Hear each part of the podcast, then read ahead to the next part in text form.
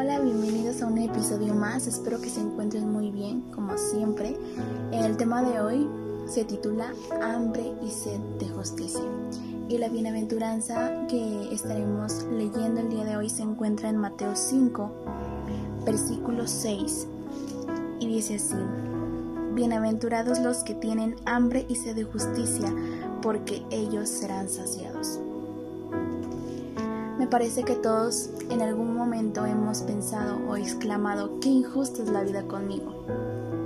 Parece que el término justicia es uno de los que tenemos más grabado en la mente y sabemos lo que significa. Justamente para identificar intuitivamente cuando algo es injusto para mí. Así es podemos fácilmente identificar la injusticia para nosotros, pero en ocasiones tenemos dificultades para ver la injusticia en otras personas. Pablo, en Romanos 12, 15 y 16, nos invita a ser más sensibles y empáticos con los demás. Esta cita dice así, Gozaos con los que se gozan, llorad con los que lloran. Unaníes entre vosotros, no altivos, sino asociándoos con la humildad, no seáis sabios en vuestra propia opinión.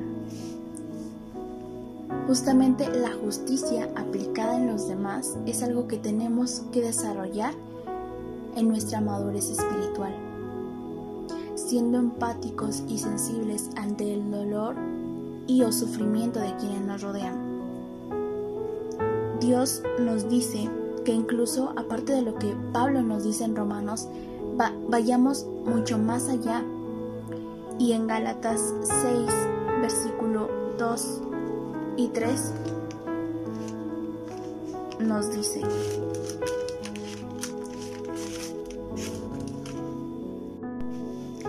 sobrellevad los unos las cargas de los otros y cumplid así la ley de Cristo, porque el que se cree ser algo, no siendo nada, a sí mismo se engaña. Y el versículo 7 al 10 dice, No os engañéis, Dios no puede ser burlado, pues todo lo que el hombre sembrare, eso también segará. Porque el que siembra para su carne, de la carne segará corrupción, mas el que siembra para el espíritu, del espíritu segará vida eterna. No nos cansemos, pues, de hacer bien, porque a su tiempo cegaremos y no desmayaremos. Así que, según tengamos oportunidad, hagamos bien a todos y mayormente a los hermanos de la familia de la fe. Nuestro deseo de justicia no condena, sino al contrario, sacia. Esto es justamente lo que Jesús nos dice en Mateo 5:6. Bienaventurados los que tienen hambre y sed de justicia, porque ellos serán saciados. Debemos estar seguros de que aun en medio de todo lo que parece injusto en este mundo, Dios obrará tarde o temprano con justicia. Él obrará a su tiempo con justicia. En Romanos 12, 2, somos llamados a ser inconformes transformados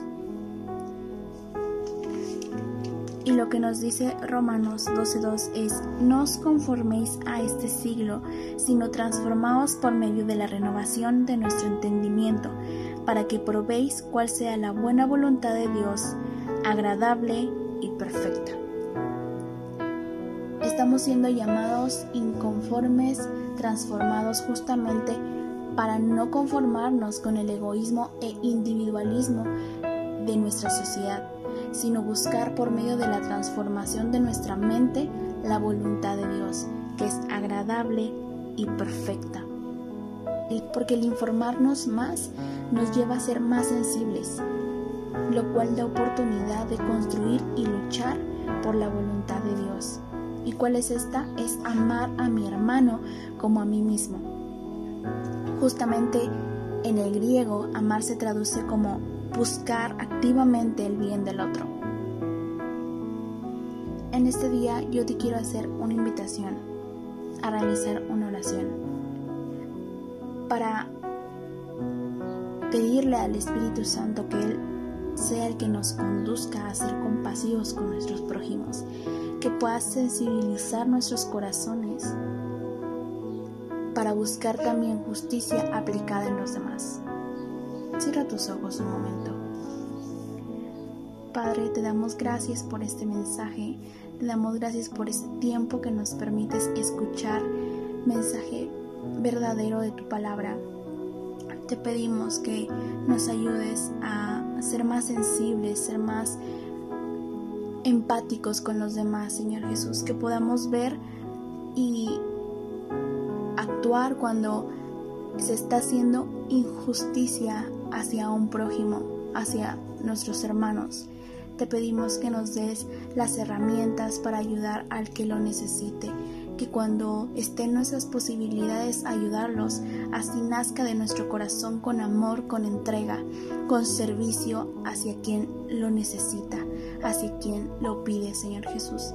Te pedimos por todas esas personas que en este momento eh, atraviesan una necesidad grande. Solamente tú sabes cuál es, Dios mío, y te pedimos que tú seas el proveedor de estas personas, que tú les des lo que ellos necesitan. En este momento te agradecemos por todas tus bendiciones eh, para nuestra persona, para nuestras familias. Gracias por proveernos cuando lo necesitábamos. Sabemos, Señor Jesús, que eres misericordioso y bueno, queremos hacer tu voluntad, queremos amar a nuestro hermano como a nosotros mismos y te agradecemos mucho, Señor Jesús, por todo lo que nos brindas. Amén. Bueno, ya sabes que puedes compartir esto con tus familiares, tus amigos, con quien tú gustes. Eh, en verdad, anhelo de corazón que este mensaje sea de bendición a tu vida, sea de bendición a todo aquel que lo llegue a escuchar.